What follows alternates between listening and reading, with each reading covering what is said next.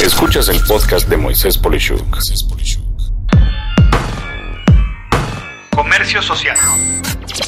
De acuerdo con Wikipedia, el comercio social, en inglés social commerce, es una ramificación del comercio electrónico que supone el uso de redes sociales para ayudar en la compra y venta en línea de productos y servicios.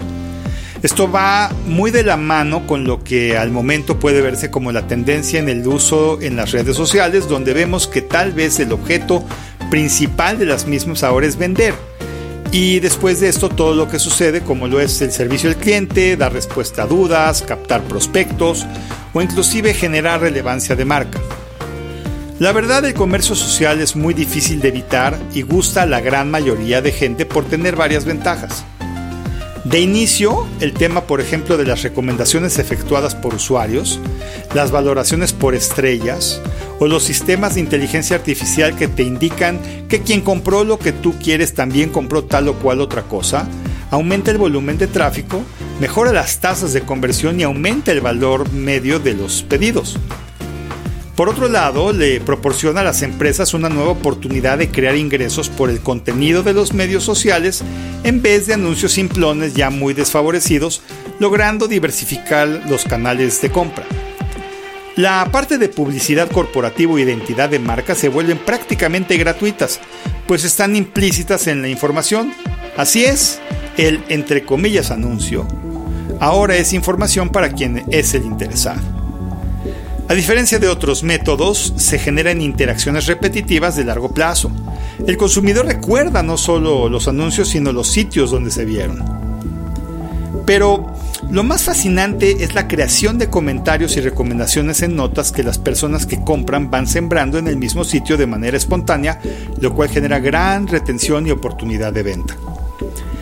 Sin embargo, no todo es increíble.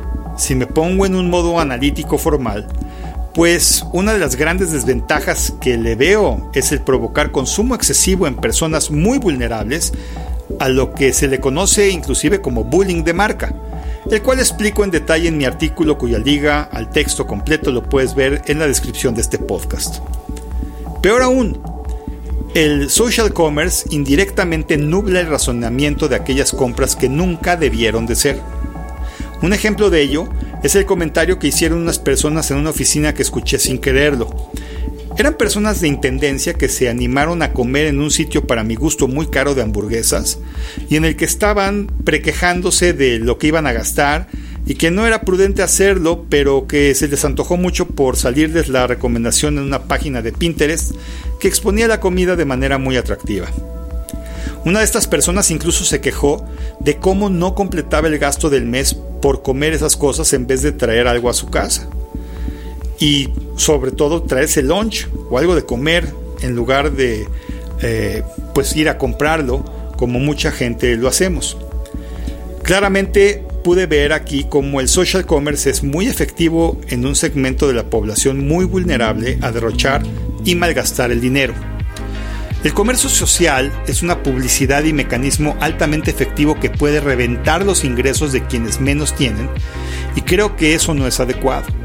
Lamentablemente no encuentro una respuesta óptima a cómo evitarlo, más allá de que en un futuro veamos leyes que obliguen a las empresas, así como ahora sucede con el cigarro, el consumo de bebidas alcohólicas o incluso los refrescos, a tener que emitir que el consumo de este producto se recomienda para personas que ganen más de X cantidad de dinero semanal o algo equivalente, pues ahora que no está regulado, acabará por endeudar más a los más desamparados y como consecuencia eso acabará por repercutir en sus propias ventas cuando esas personas ya estén tan endeudadas que hayan perdido todo de todo.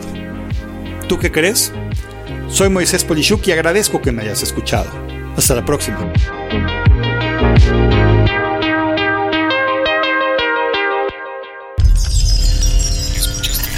Escuchaste el podcast de Moisés Polishuk.